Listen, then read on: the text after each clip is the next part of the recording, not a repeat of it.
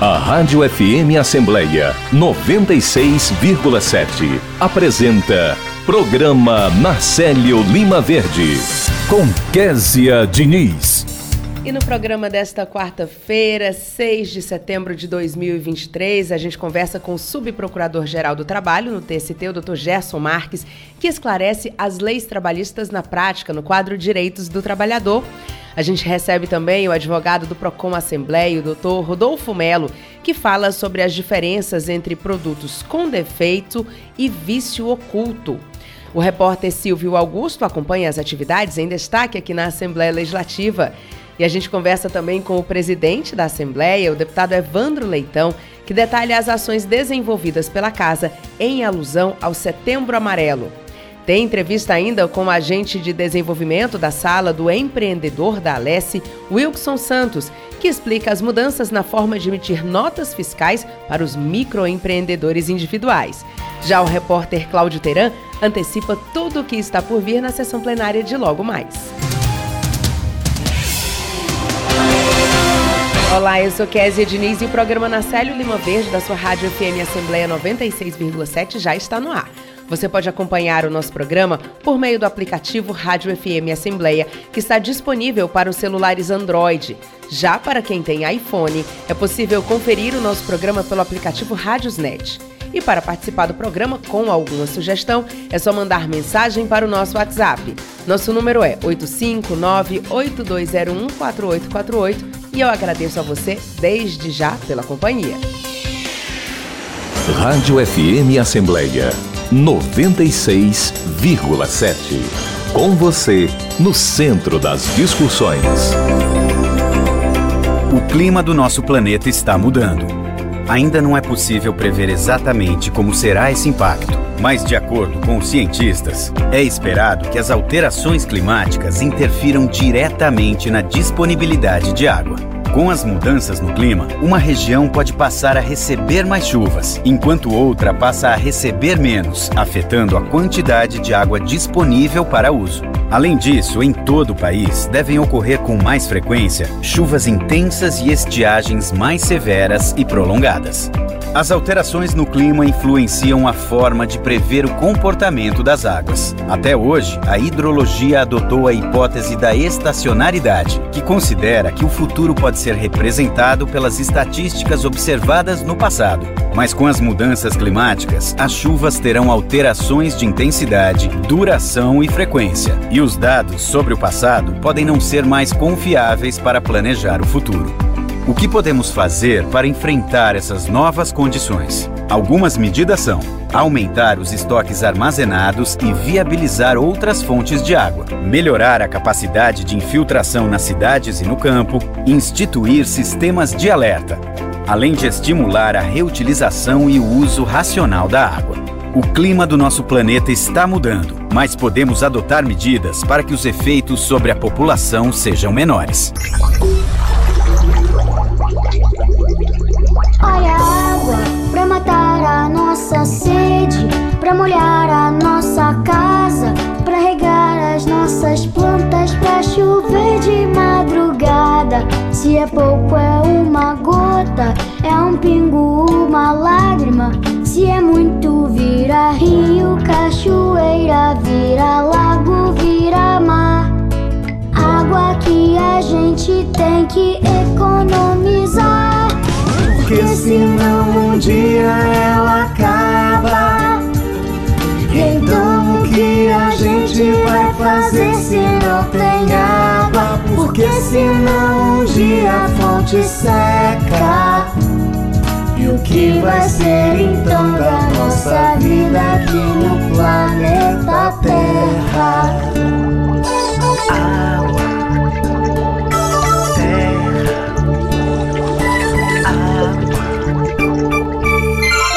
Apoio Rádio FM Assembleia 96,7. Direitos do consumidor.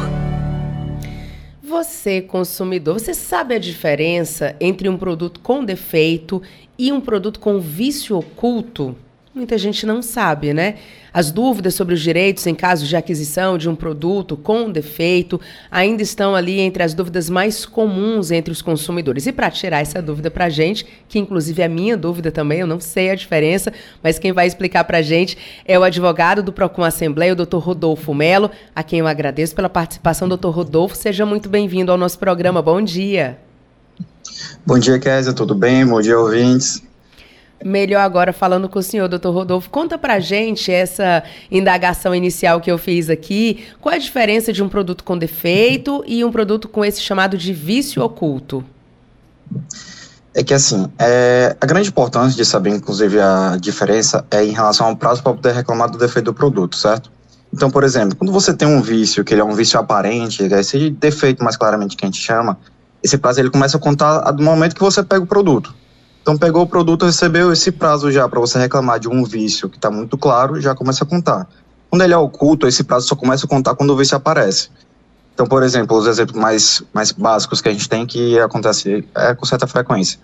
É uma TV que na sua borda ela está variada, ela está com uma arranhadura, uma massa, uma coisa assim na sua borda que é um, uma coisa bem aparente. Esse prazo para você reclamar de serviço já vai começar do momento que você pega o produto. Então pegou, começou.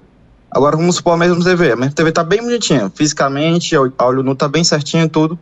Mas você começa a usar e você vê que aparece uma lista no meio do, da tela dela, aparece alguma mancha. Isso já vai ser um vício oculto, que é um vício que você não pode constatar a partir da, do, do simples olho nu.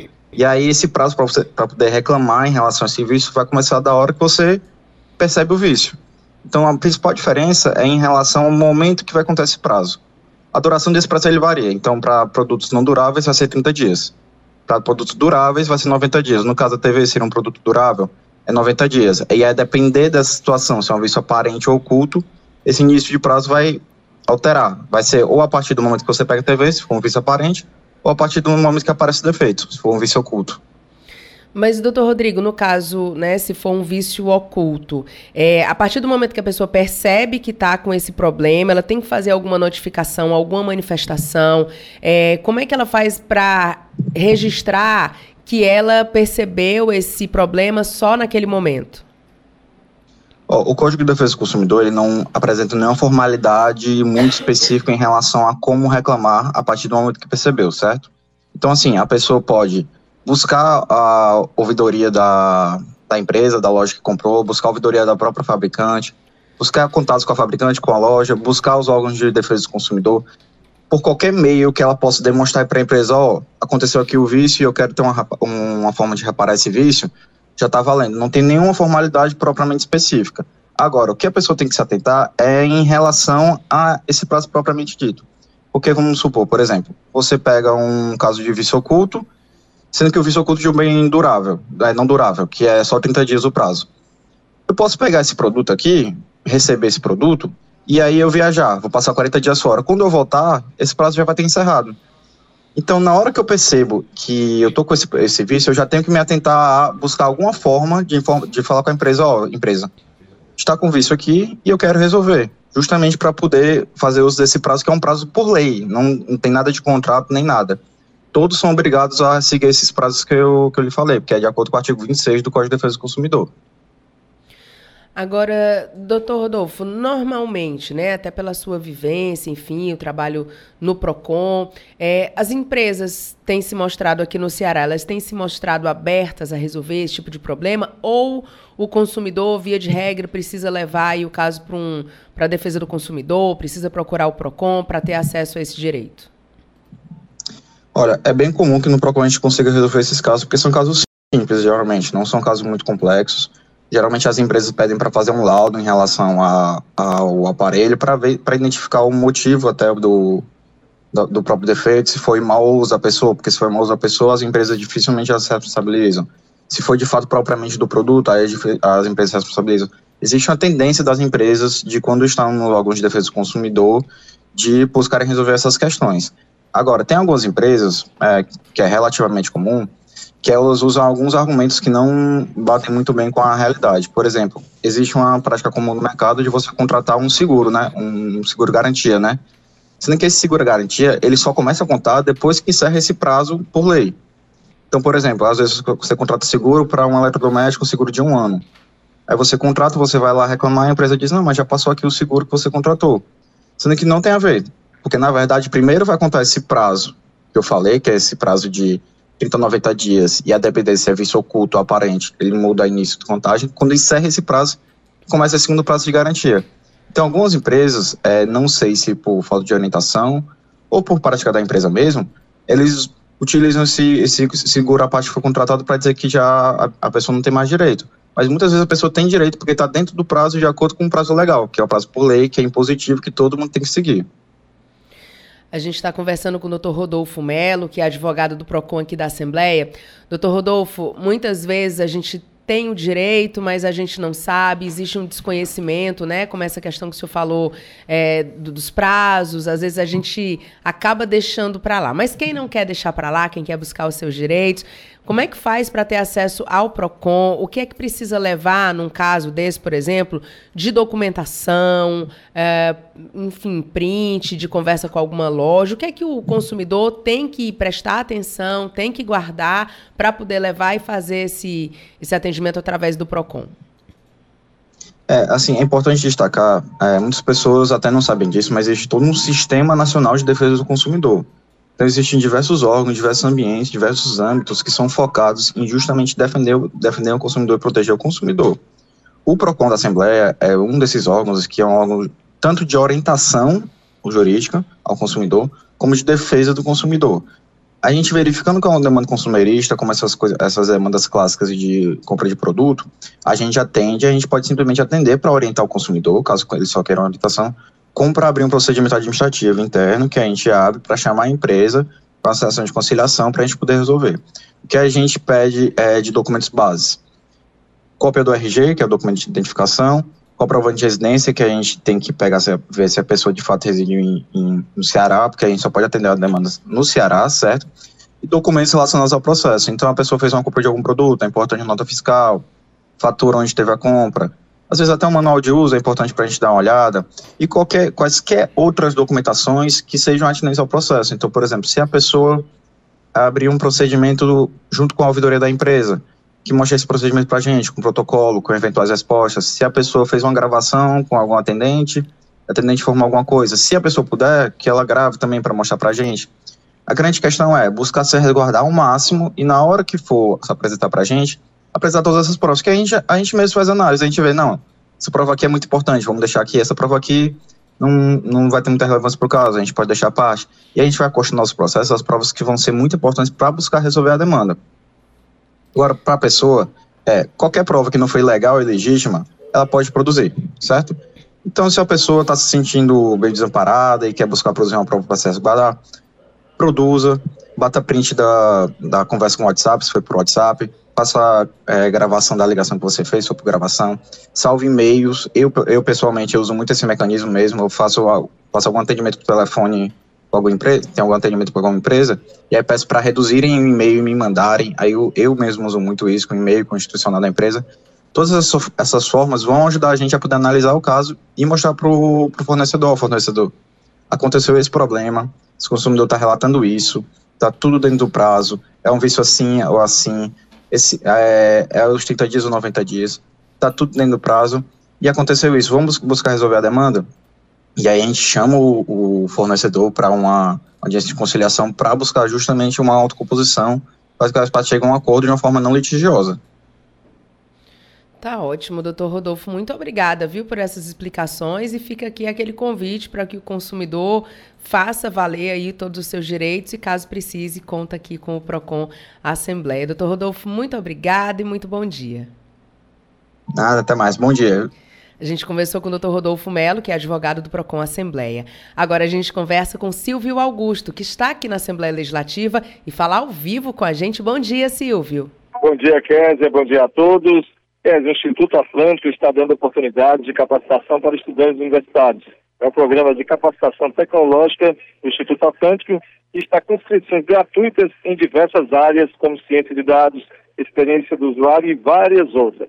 Para dar mais detalhes, vamos conversar agora com Bruno Souza, ele que é gerente de projeto do Instituto Atlântico. Bom dia, Bruno. Bom dia, Silvio. É com muita alegria que eu informo que nós já estamos no segundo ciclo de 2023 abrindo novas vagas para o Bootcamp, que é um programa de capacitação tecnológica promovido pelo Instituto Atlântico em parceria com o Ministério da Ciência e Tecnologia e a Softex, para vir com a ideia de fomentar, de fato, a capacitação tecnológica Brasil, né, pelo Brasil. E nessa ideia da capacitação, a gente abriu vagas agora, as inscrições estão desde o dia 28 de agosto até o dia 8, com vagas para curso de DevOps, Machine Learning, Ciência de Dados, Liderança, é, QA, entre outros, onde nós temos um público-alvo direcionado para esse programa, universitários e pessoas com pouca experiência. Na ideia exatamente porque o Bootcamp ele é um curso mais básico. Então, a gente direciona realmente para esse público. Duração dessa capacitação? Pronto, a capacitação ela tem duração prevista de 80 horas, que é uma carga horária distribuída entre as aulas ao vivo, autoestudo, atividades práticas.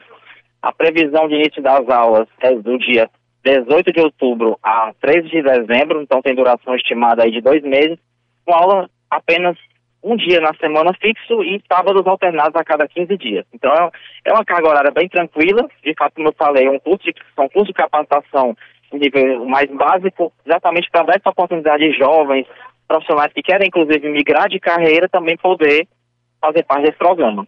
Vai ser específico só para os estudantes universitários. Isso, a prioridade, a recomendação e o direcionamento são para universitários, é, é o nosso público-alvo pode acontecer em alguma situação, um, a, a, de acordo com a sobra de vagas, por exemplo, de ter uma abertura para outras formações, mas o grupo prioritário que vai ser selecionado é esse grupo, universitários com pouca experiência em início de carreira.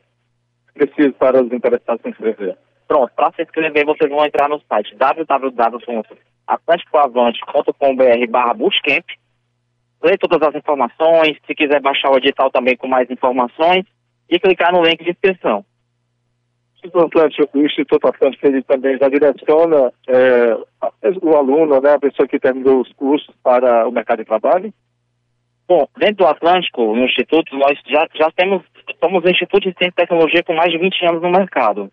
Então é comum que esses profissionais tenham uma visibilidade bacana e o programa ele também conta com a possibilidade do estudante formado, aquele que se destaca, ele tem a possibilidade de participar de uma residência através de um programa de bolsas dentro do próprio Atlântico.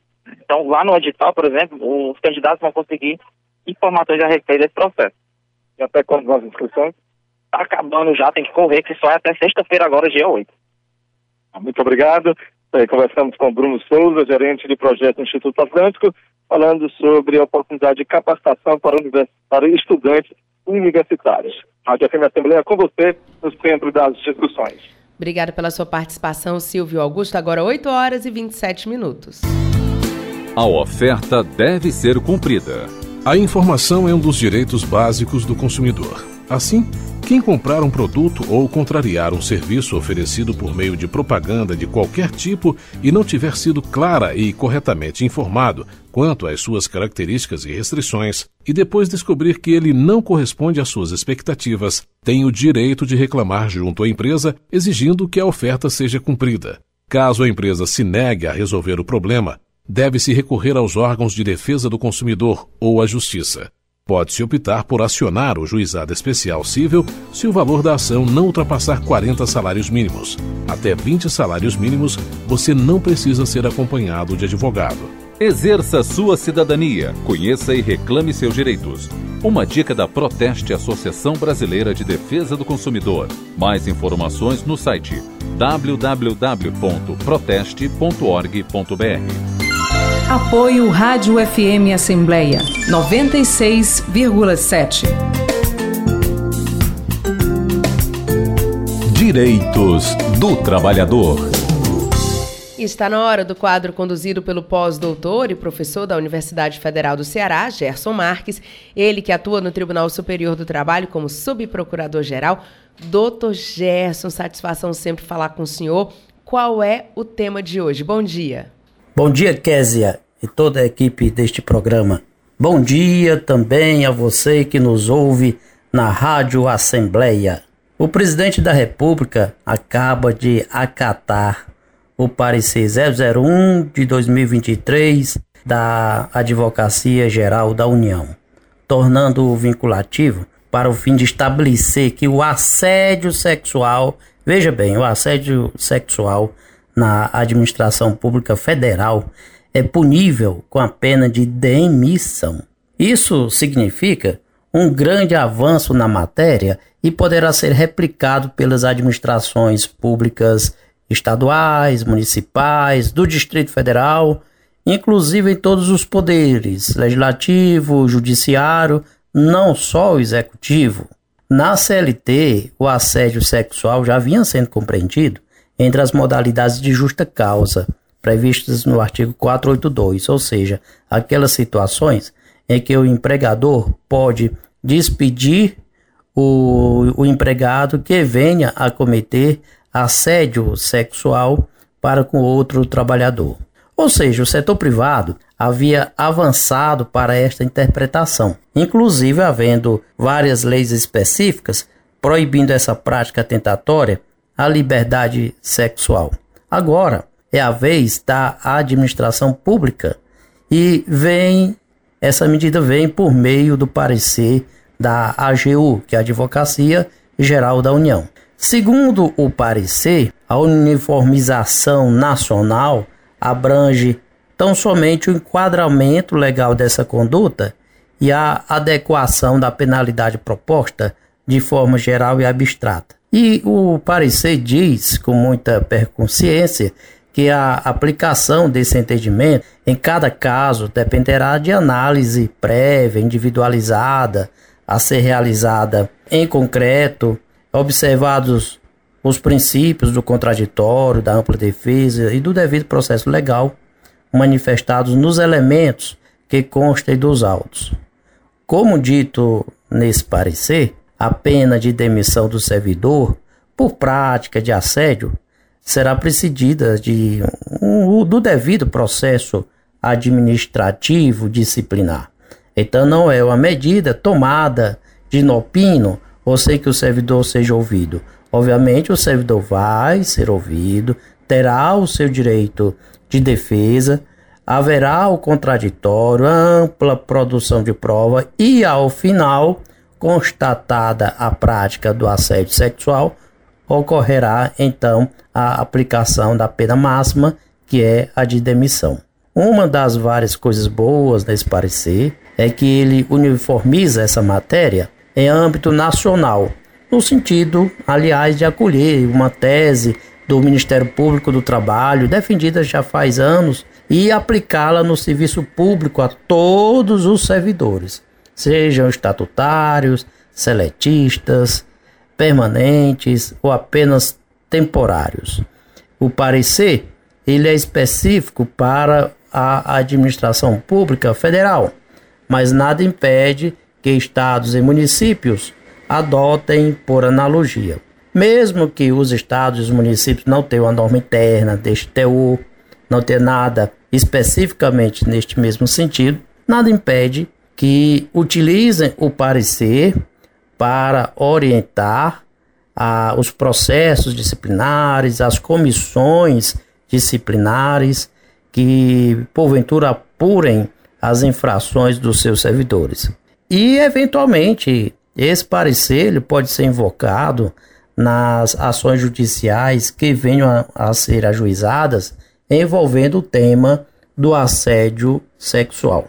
Bom, então, caríssimos e caríssimas ouvintes, a informação que nós tínhamos e temos para hoje é justamente essa: o assédio sexual no âmbito do Serviço Público Federal constitui causa para aplicação da pena de demissão pelo servidor que tenha praticado assédio. Bom dia a todos, bom dia a todas, bom dia Kézia, bom dia a todos da Rádio Assembleia. Bom dia, doutor Gerson. Obrigada pela sua participação. E você que nos escuta, se você tiver alguma dúvida sobre o seu direito como trabalhador, manda essa dúvida para cá através do nosso WhatsApp. Nosso número é 859-8201-4848. O doutor Gerson vai esclarecer a sua dúvida no quadro Direitos do Trabalhador. Agora, 8 horas e 34 minutos. Atenção, crianças, adolescentes e jovens. Sejam sempre contra a violência e o bullying. Respeitem todos os trabalhadores. Muita gente trabalha para que você aprenda. Na sala de aula, façam silêncio. Um ambiente silencioso garante um bom desempenho escolar e é bom para a saúde de todos. Lembre-se, o bem-estar de todos está acima de tudo. Uma campanha do Ministério Público do Trabalho pelo Dia Nacional de Segurança e de Saúde nas Escolas. Apoio Rádio FM Assembleia 96,7. Entrevista.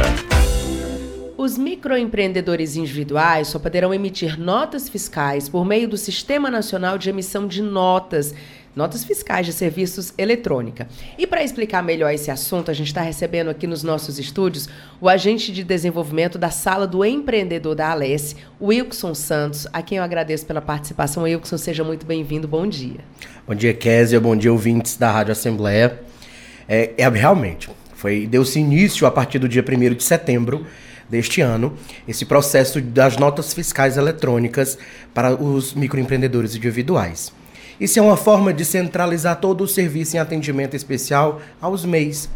Antes eram prestados esse serviço pelas secretarias de finanças dos municípios, e a partir da, do projeto de lei que foi aprovado ano passado, né, que foi uma, a lei que garante todos os microempreendedores ter esse serviço prestado através do site do Gov né, que foi a Lei 169 de 2022, e isso faz a resolução, faz com que todos os microempreendedores tenham um acesso mais garantido, mais facilitado, mais simplificado através do sistema do Gov. Uhum.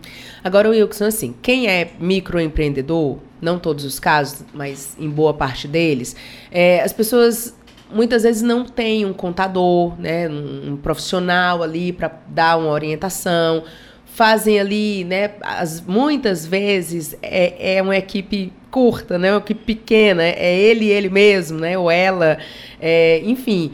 E não tem muito onde buscar essa informação, buscar esse apoio e tirar uma nota fiscal, que para quem já tira e já sabe, é muito fácil, faz de olho fechado. Vira um bicho de sete cabeças, acessar um site, um portal e o documento e o número é realmente bem complicado. Eu entendo bem essa dor, porque já fui microempreendedora e na época não conseguia fazer nada. É, ficou de fato mais fácil do que entrar no site, por exemplo, aqui em Fortaleza, a gente entrar no site da Cefim e ter acesso a essa nota?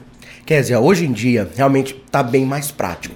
Está um pouco congestionada devido à grande demanda, Sim. né? Porque está em todo o país. Então a demanda as pessoas antes só procuravam os municípios para fazer. Hoje em dia não, no próprio sistema da Cefim já foi excluído realmente, que era um pouco mais burocrático. Hoje em dia no site que nós tiramos as notas fiscais eletrônicas, que é do Gov, é mais simplificado, porque a gente entra com o acesso do microempreendedor que ele tem que ter um Gov. Todo cidadão, todo cidadão tem que ter o seu, o seu, o seu Gov. Então a gente faz esse acesso através desse site e automaticamente já vai automaticamente é uma uma como é que eu posso dizer? É uma engrenagem. Vai se formalizando vai se organizando bem direitinho e a gente vai só preenchendo os dados que eles trazem. É muito prático muito simples tá? A gente faz esse serviço aqui na sala do empreendedor gratuito Tá. Então, de repente, para a primeira vez, a pessoa quer entender melhor, é uma opção também vir aqui na sala do empreendedor para aprender. Nós estamos também em conversação em fazer uma roda de conversa sobre a emissão da nota fiscal eletrônica. Porque muitos prestadores de serviço não têm esse conhecimento. Né? Não sabem como emitir, não sabem o, o que precisa.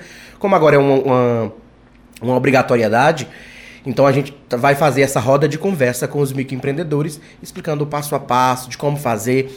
Nós já estamos preparando um vídeo institucional explicando como tirar sua nota fiscal né? Com a equipe aqui da Assembleia, a gente está fazendo um vídeo institucional explicando o passo a passo de como emitir a nota fiscal. Ah, quando esse vídeo estiver pronto, você volta aqui, Wilson, para a gente fazer essa divulgação, claro, viu? Claro, em primeira Porque mão. É super importante.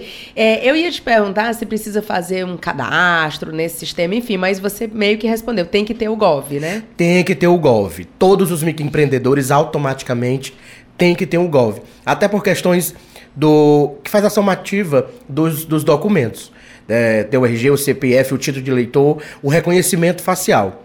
A partir do momento que ele instala um aplicativo do Gov no aparelho celular dele, faz o reconhecimento facial e vai aumentando os níveis. E esse nível acaba facilitando a vida do empreendedor. É, esse gov que o Wilson está falando, tem gente que chama de gov.br, é, é, um site do governo federal, né, Wilson? Isso. Você entra, faz o seu cadastro lá e você tem acesso a vários documentos, inclusive carteira de motorista, né, o CNH do, do veículo, carteira de trabalho, exatamente. né, assim tem vários documentos. Ontem a gente estava conversando também sobre o INSS, né, o aplicativo meu INSS você também tem através desse gov.br ou gov, é, como algumas pessoas chamam. Então, partir ali do princípio, vai ser microempreendedor, você tem que ter o GOV, tem que né? ter você o GOV, faz essa, tem que ter esse o GOV. cadastro. É uma obrigação realmente, uma parceria do SEBRAE juntamente com o governo federal para facilitar, para unificar a documentação dos microempreendedores. E o GOV também não é bicho de sete cabeças Não é bicho de fazer, sete né? cabeças. É Basta ter lá o seu CPF, você cria uma senha, já começa o seu processo. E eu queria saber também o seguinte: a gente está falando de microempreendedor, né? Que é o xodozinho, acho que de todo mundo, porque é aquele momento que você está começando, né? Mas as outras empresas, elas também poderão migrar para esse sistema? A, a priori, as outras já prestavam, tinham que emitir a nota fiscal eletrônica. Os MEs, os EPPs, tinham por obrigação já. O MEI é uma novidade, que ele não era obrigado. Então, a partir desse ano, realmente é obrigatório o MEI emitir uma nota fiscal de serviço e de comércio. A gente está conversando com o Wilson Santos, que é agente de desenvolvimento da Sala do Empreendedor aqui da Alesse. Wilson, as outras empresas, elas têm um negócio chamado, é, acho que é MFE, né? Tem um módulozinho fiscal nas empresas para poder emitir essa nota. No caso do microempreendedor, né? Que ele faz pelo GovBR, ele não precisa ter isso em casa, ou precisa? Não, a maioria das, da, das empresas de grande porte, né? Elas têm o um serviço da contabilidade. Sim. Como os, os microempreendedores não têm o, o como é que eu posso dizer? Esse apoio, né? Esse apoio, nenhum... realmente, esse custeio. É. Né? Não tem esse custeio de contratar um, um contador, por isso que o Gov facilitou a vida do microempreendedor.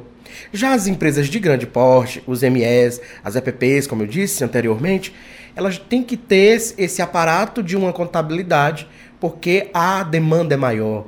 Né? Então, para o microempreendedor, aquela senhora que está vendendo, aqui, que participa até das feiras aqui na, na Assembleia, na casa, a gente dá todo o suporte a elas, vem, orienta, explica como é que faz para tirar a nota fiscal de serviço que elas estão prestando, porque muitos não têm o, como custear a contabilidade, né?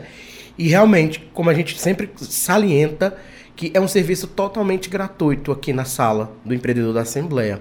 Estamos aqui de portas abertas, funcionamos de segunda a sexta para atender todos os microempreendedores de Fortaleza e da região metropolitana.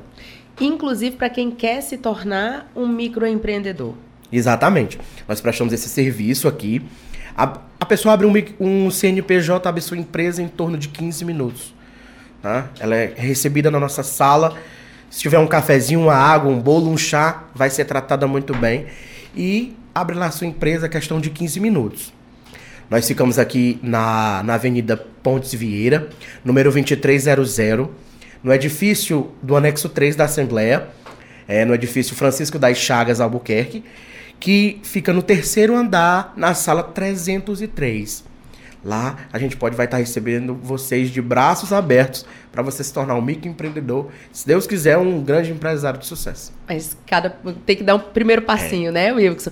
Wilson, só para a gente finalizar aqui, é, vamos contar para os nossos ouvintes as vantagens de você ser um microempreendedor, porque muitas vezes as pessoas fogem de burocracia, né? Então, não, deixa eu aqui mesmo e tal.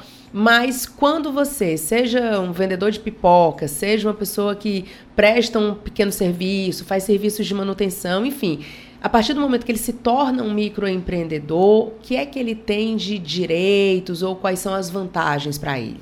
Quer dizer, as vantagens principais de ser um microempreendedor, além dele se tornar um empresário, ele acaba tendo o suporte da contribuição do INSS. Né? Tem essa contribuição, a Seguridade Social faz com que o, o microempreendedor ele vai contribuir por tempo de serviço dele. A contribuição mínima são 15 anos, né? São 120 meses a de contribuição para que ele possa ter essa seguridade. E também os, seguro, os, os seguros de acidente, seguro maternidade, é, a questão da, da, do auxílio reclusão, tudo isso. Tudo o MEI tem os seus direitos bem organizados, os benefícios são bem organizados, tudo trabalhando diretamente com o INSS, a Receita Federal e as outras entidades. E aí imagina o impacto na vida de uma pessoa que trabalha por conta própria e está se deslocando para realizar um serviço, sofre um acidente, fica sem trabalhar e isso antes do MEI ele ficaria sem nenhum recurso. Agora com o MEI ele pode dar entrada no INSS. Né? Exatamente. Né? Eu inclusive Anteontem tive um caso parecido com isso, um vizinho, ele trabalhando em aplicativo, sofreu um acidente, aí foi lá em casa e perguntou como é que ele fazia para dar entrada no seguro, né, no auxílio do, do, de acidente. Expliquei tudo bonitinho, como manda o figurino, ele tem que ir no INSS, levar toda a documentação, as comprovações do que é MEI, aí deu entrada lá no processo dele já. E aí, né, se tudo correr bem... bem... Aí ele começa a receber o seguro durante quatro meses, né? de acordo, dependendo da gravidade do acidente, uhum. aí ele vai poder receber o benefício. Imagina se não tivesse o MEI, como é que seria, né? Perder a renda por conta de uma dificuldade. Wilson, muito bom essas explicações que você trouxe para gente. Acho que abriu a mente de muita gente. Então, empreenda, seja um microempreendedor, a gente começa de pouquinho mesmo. E se você precisar de alguma ajuda, tem. Para quem está vendo pelo YouTube, tem esse sorriso maravilhoso do Wilson. Para quem não está vendo, está só ouvindo, está percebendo a simpatia com que você vai ser recebido lá na sala do empreendedor. A gente está conversando com o Wilson Santos, que é agente de desenvolvimento da sala do empreendedor aqui da Alesse. Wilson, muito obrigada pela sua participação. Muito bom dia. Obrigado, Kézia. Um bom dia a todos os ouvintes. Estaremos aqui recebendo realmente vocês de braços abertos. Até logo. Até logo, então, 8 horas e 46 minutos.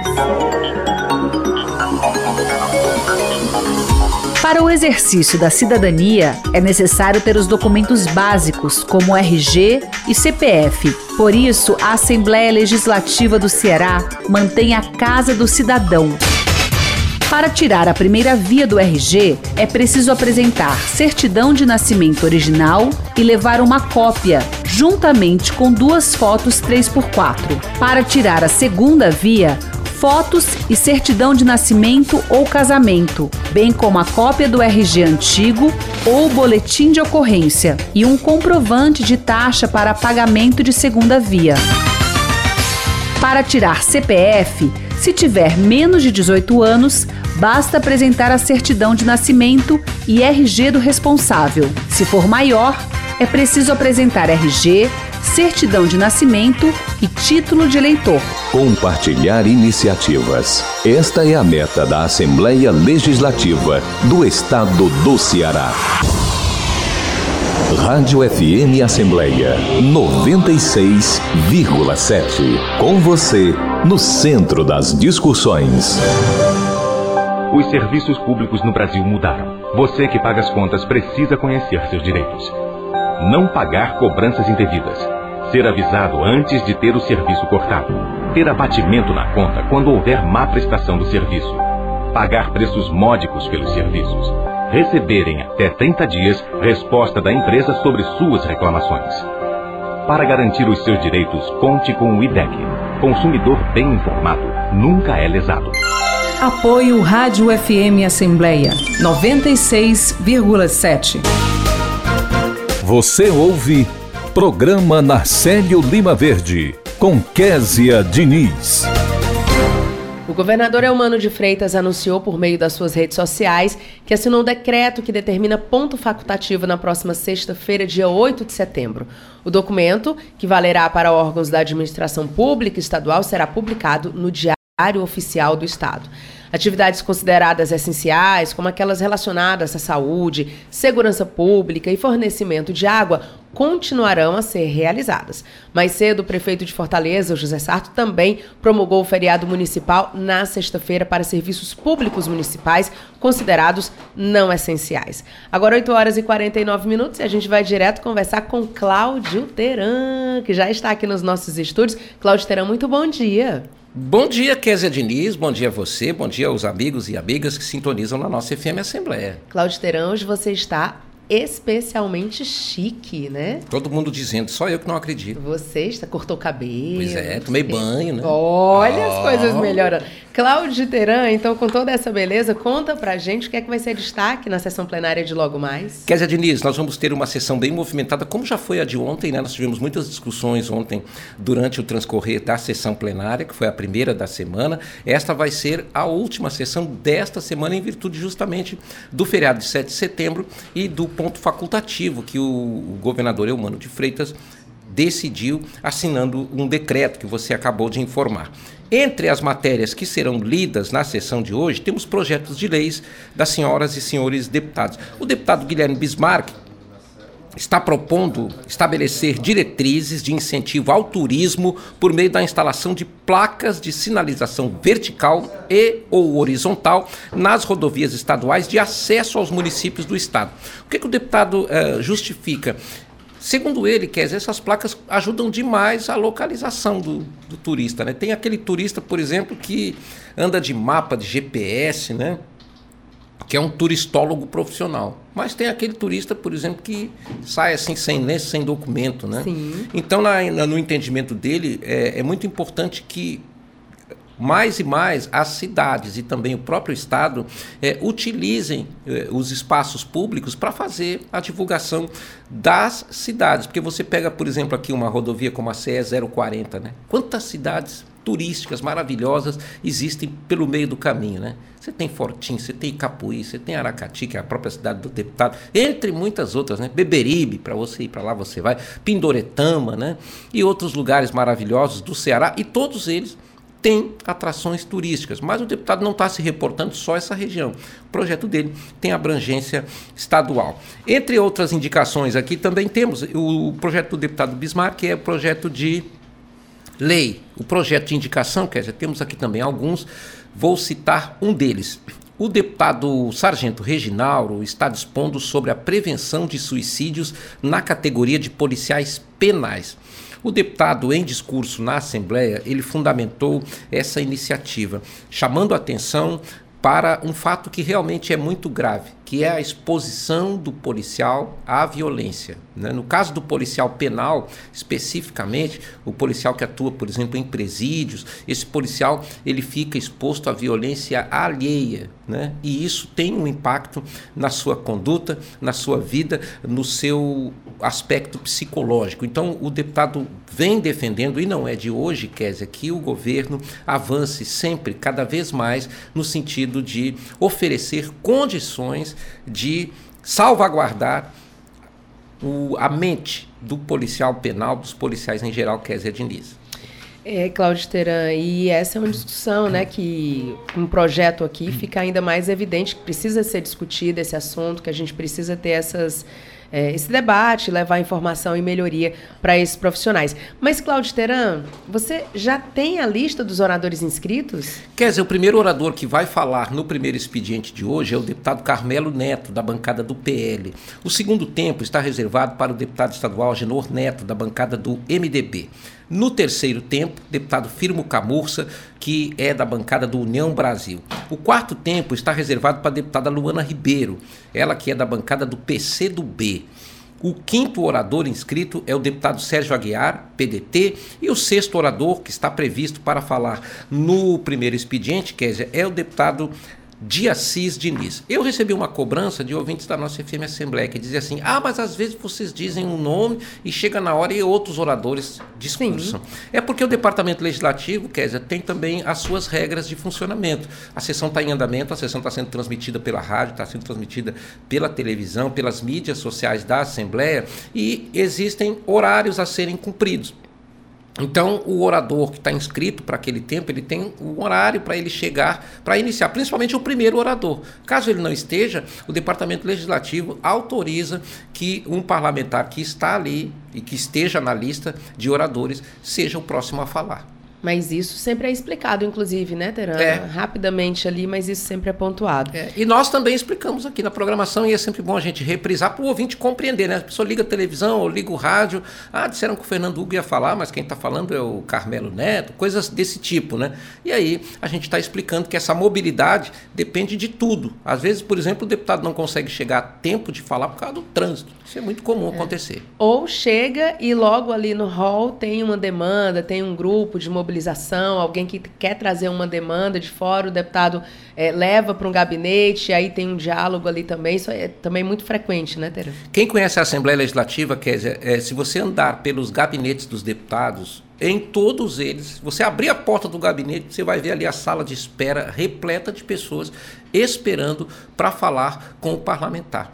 Então, ah, esse tipo de demanda é dentro da casa, fora o que os deputados têm em relação à circulação deles pelo mundo, pelas secretarias de Estado, pelos compromissos os mais diversos que os parlamentares têm. Cláudio Terão, muito obrigada e bom feriado para você. Um ótimo feriado para todos nós, um feriado de paz e de tranquilidade. Muito bem, agora a gente vai voltar a conversar com Silvio Augusto, que segue falando ao vivo aqui da Assembleia Legislativa. Voltamos com você, Silvio. Kézia, neste momento está acontecendo por meio da Célula de Saúde Mental e Práticas Sistêmicas Restaurativas do Comitê de Responsabilidade Social aqui da Assembleia Legislativa, uma blitz informativa referente à campanha Setembro Amarelo, no cruzamento da Avenida Pontes Vieira com a Rua Barbosa de Freitas.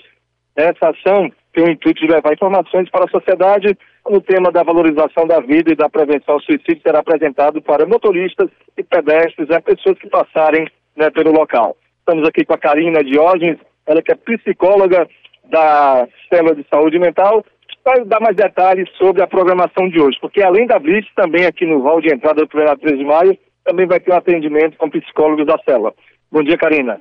Bom dia, bom dia a todos que estão nos ouvindo. Hoje nós vamos dar continuidade à nossa campanha no Setembro Amarelo. Já estamos com a Blitz, também aqui na entrada do plenário 13 de maio. Estamos com o plantão psicológico que veio para o anexo 1. Vai ficar durante o dia todo com atendimento psicológico para quem queira, para quem esteja necessitando. Pode buscar, é só chegar. Também estamos com um momento de conscientização, temos informativos, temos a campanha do Oficina Despertar, lacinhos, durante toda a manhã nós vamos estar aqui. E hoje é mais um dia da nossa programação. Quero convidar também a todos que dia 10, no domingo, a partir das 4 horas da tarde, no cruzamento da Rui Barbosa com Beira Mar, para uma grande caminhada de prevenção, conscientização sobre o mês de setembro amarelo. Vamos estar todos lá, unidos nessa força. Karina, é, durante todo o mês vai acontecer várias ações, né? Inclusive o Sinalef, palestras, enfim. Sim, sim, a gente está com um mês repleto de programação, cheio de momentos para trazer, né, esse pensamento, essa reflexão, essa quebra de tabus. Então, hoje a gente tem o nosso segundo momento, domingo vamos ter a caminhada. A partir da semana que vem, começamos o nosso oficina itinerante, que são momentos de oficina despertar em escolas estaduais do ensino médio e também com o programa do primeiro passo do governo estadual, que é com os adolescentes a partir de 14 anos, trazendo essa percepção de que existe sim um sofrimento, identificar, buscar ajuda. Posteriormente, e também em paralelo, vamos ter rodas de valorização da vida para servidores da Assembleia. Vamos ter o Cine que acontece no dia 28 do mês de setembro, aqui no Auditório Murilo Aguiar. Vamos ter os Afetos Literários, que é um programa da Célula de Saúde Mental e Práticas Sistêmicas e Restaurativas de leitura. E no final do mês, nós também vamos fazer uma visita à comunidade e ao presídio para trazer também para diversos locais. Atendem a abertura, então hoje realmente começa toda a programação do Setembro Amarelo. Hoje a gente começa de forma mais ativa, levando a informação para quem esteja buscando, para quem quer saber, para quem se interessa e também para tirar algumas dúvidas e quebrar tabus. É o nosso objetivo. Aqueles nossos ouvintes, né, a turma que está escutando aqui o programa de uma vez com a Kézia Diniz, qual é a, o que, que você deixa né, para essas pessoas que estão escutando, principalmente aquelas que estão passando por um momento difícil, pensando aí besteiras, enfim. Sim, eu quero deixar uma frase que é a frase tema da nossa campanha. Você não está só. Busque ajuda de quem está próximo, de quem ama você, de quem você ama. busca ajuda. Existem pessoas que nos amam, estão dispostas a nos ajudar. E busca ajuda de profissionais especializados. Nós temos aqui na Assembleia locais que você pode buscar essa ajuda. Temos o plantão psicológico que já acontece todos os dias da semana no anexo 3. Hoje ele está aqui no anexo 1. Fora da Assembleia também existem diversos locais. O CVV é um número que você pode ligar, que é 188. Ele é 24 horas disponível para você ligar, busca ajuda. A ajuda sempre estará disponível. Você não está só. Obrigado. Aí, conversamos com a Karina Diógenes, ela é psicóloga da Célula de Saúde Mental e Práticas Sistêmicas Restaurativas do Comitê de Responsabilidade Social, aqui da Assembleia Legislativa do Estado do Ceará, falando sobre a blitz que está acontecendo neste momento na rua na Avenida Podvieira, com a Rua Barbosa de Freitas, aqui na esquina da Assembleia Legislativa. A Rádio Assembleia com você no centro das discussões. Obrigada pela sua participação, Silvio Augusto. Agora, 8 horas e 59 minutos. Setembro é o mês da prevenção ao suicídio e ao cuidado com a saúde mental. Nossas batalhas internas importam e não precisamos enfrentá-las sozinhos. Não silencie busque ajuda. Você não está só.